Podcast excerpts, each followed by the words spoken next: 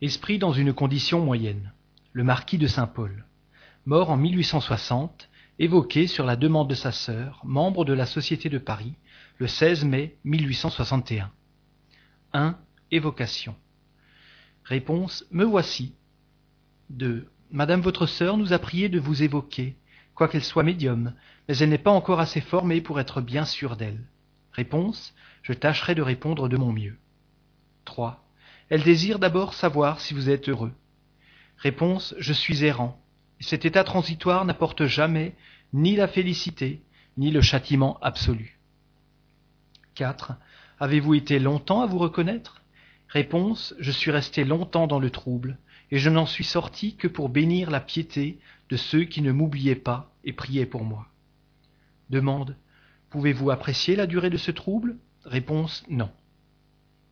5. Quels sont ceux de vos parents que vous avez reconnus tout d'abord? J'ai reconnu ma mère et mon père qui, tous deux, m'ont reçu au réveil. Ils m'ont initié à la vie nouvelle. 6. D'où vient qu'à la fin de votre maladie vous sembliez converser avec ceux que vous aviez aimés sur la terre? Parce que j'ai eu, avant de mourir, la révélation du monde que j'allais habiter. J'étais voyant avant de mourir, et mes yeux se sont voilés dans le passage de la séparation définitive du corps, parce que les liens charnels étaient encore très vigoureux. 7. Comment se fait-il que vos souvenirs d'enfance semblaient vous revenir de préférence? Réponse Parce que le commencement est plus rapproché de la fin que ne l'est le milieu de la vie. Demande Comment l'entendez-vous? Réponse C'est-à-dire que les mourants se souviennent et voient, comme dans un mirage de consolation, les jeunes et pures années. C'est probablement par un motif providentiel semblable que les vieillards, à mesure qu'ils approchent du terme de la vie, ont quelquefois un souvenir si précis des moindres détails de leurs premières années. 8. Pourquoi, en parlant de votre corps, parliez-vous toujours à la troisième personne? Réponse parce que j'étais voyant. Je vous l'ai dit, et que je sentais nettement les différences qui existent entre le physique et le moral.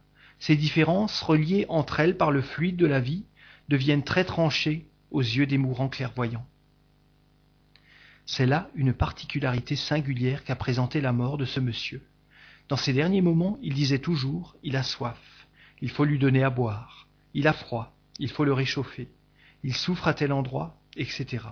Et quand on lui disait Mais c'est vous qui avez soif, il répondait Non, c'est lui. Ici se dessinent parfaitement les deux existences. Le moi pensant est dans l'esprit et non dans le corps. L'esprit, déjà en partie dégagé, considérait son corps comme une autre individualité qui n'était pas à lui à proprement parler. C'était donc à son corps qu'il fallait donner à boire, et non à lui, esprit.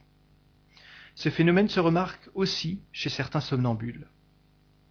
9. Ce que vous avez dit de votre état errant et de la durée de votre trouble porterait à croire que vous n'êtes pas très heureux, et cependant, vos qualités devraient faire supposer le contraire. Il y a d'ailleurs des esprits errants qui sont heureux, comme il y en a des malheureux. Réponse Je suis dans un état transitoire. Les vertus humaines acquièrent ici leur véritable prix. Sans doute mon état est mille fois préférable à celui de l'incarnation terrestre. Mais j'ai toujours porté en moi les aspirations du vrai bien et du vrai beau, et mon âme ne sera rassasiée que lorsqu'elle volera au pied de son Créateur.